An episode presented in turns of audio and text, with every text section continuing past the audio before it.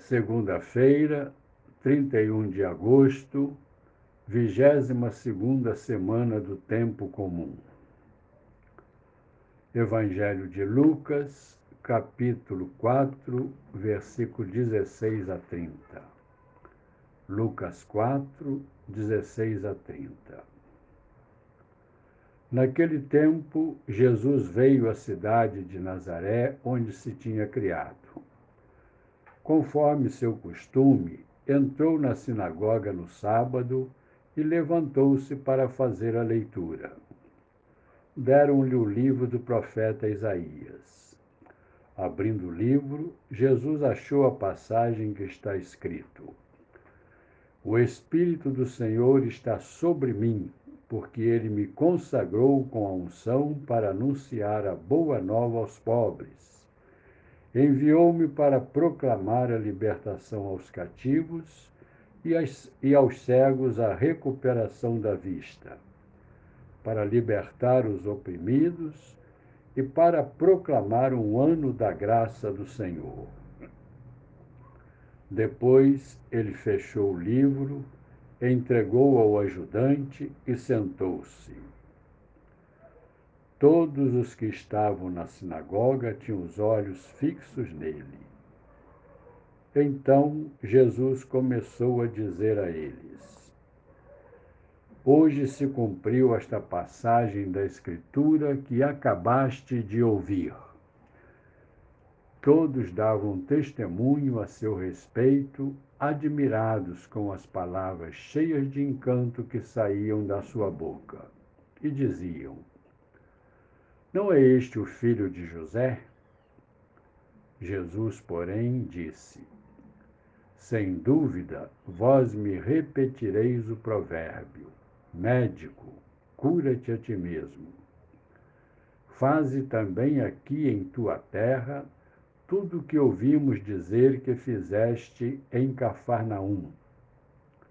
E acrescentou: Em verdade eu vos digo que nenhum profeta é bem recebido em sua pátria. De fato, eu vos digo, no tempo do profeta Elias, quando não choveu durante três anos e seis meses, e houve grande fome em toda a região, havia muitas viúvas em Israel. No entanto, a nenhuma delas foi enviado Elias, senão a uma viúva que vivia em Sarepta, na Sidônia. E no tempo do profeta Eliseu, havia muitos leprosos em Israel. Contudo, nenhum deles foi curado, mas sim Naamã, o sírio. Quando ouviram estas palavras de Jesus, todos na sinagoga ficaram furiosos. Levantaram-se e o expulsaram da cidade. Levaram-no até o alto do monte sobre o qual a cidade estava construída, com a intenção de lançá-lo no precipício. Jesus, porém, passando pelo meio deles, continuou o seu caminho.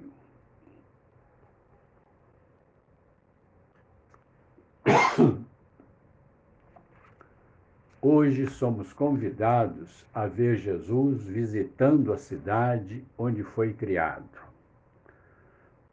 Ele vai à sinagoga e se apresenta para fazer a leitura bíblica no livro de Isaías, ele escolhe este trecho: O Espírito do Senhor está sobre mim, porque ele me consagrou com a unção para anunciar a boa nova aos pobres.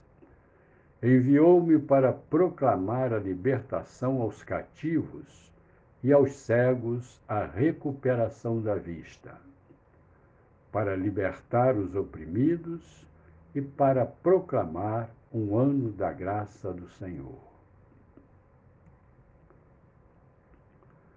Depois de ler este texto, Jesus disse que no dia da sua visita estava se cumprindo a profecia de Isaías. Praticamente, Jesus disse que ele era a pessoa cheia do Espírito Santo de que Isaías tinha falado. Ou seja, ele veio para dar boa notícia aos pobres e para libertar os sofredores da dor. E de fato, foi isso que Jesus fez. Ele chamou os pobres de bem-aventurados, partiu o pão com eles, perdoou os pecadores, partiu o pão com os que estavam com fome e curou os enfermos. Seus conterrâneos, ao escutarem essas palavras, ficaram cheios de admiração, mas sem fé. Quando eles dizem: Não é este o filho de José? Eles estão demonstrando esta falta de fé. Parece que querem dizer que Jesus fala bonito, mas não está com nada. Ele já é conhecido por eles, é o filho de José, gente como eles e nada mais. Jesus percebe a falta de fé e lembra o ditado que diz: Médico, cura-te a ti mesmo. Com isso, está percebendo que seus conterrâneos estão querendo que ele faça milagres espetaculares na sua cidade. Jesus não dá o show esperado e eles ficam furiosos e o expulsam da cidade. O trecho de hoje nos, leva a refletir sobre nossa expectativa ou esperança. O que esperamos de Deus? Milagres espetaculares, shows. Se é esta a esperança, podemos ficar decepcionados. Parece que o texto nos convida a seguir um Jesus pobre, humilde, semelhante a nós em muitas coisas, mas também diferente. Ele é humano como nós, tem corpo como nós, experimenta dor e alegria tem fome, se cansa com as caminhadas e dorme. Diferente de nós, ele nunca perdeu uma oportunidade de fazer o bem, de agir com amor no relacionamento com seus irmãos e irmãs. Entregou-se inteiramente a amar e servir o ser humano. Na oração, procurar acompanhar bem com os olhos da imaginação o desenrolar do fato narrado por Lucas. Refletir sobre o que Deus quer me dizer hoje. Que Deus nos ajude a rezar bem este texto.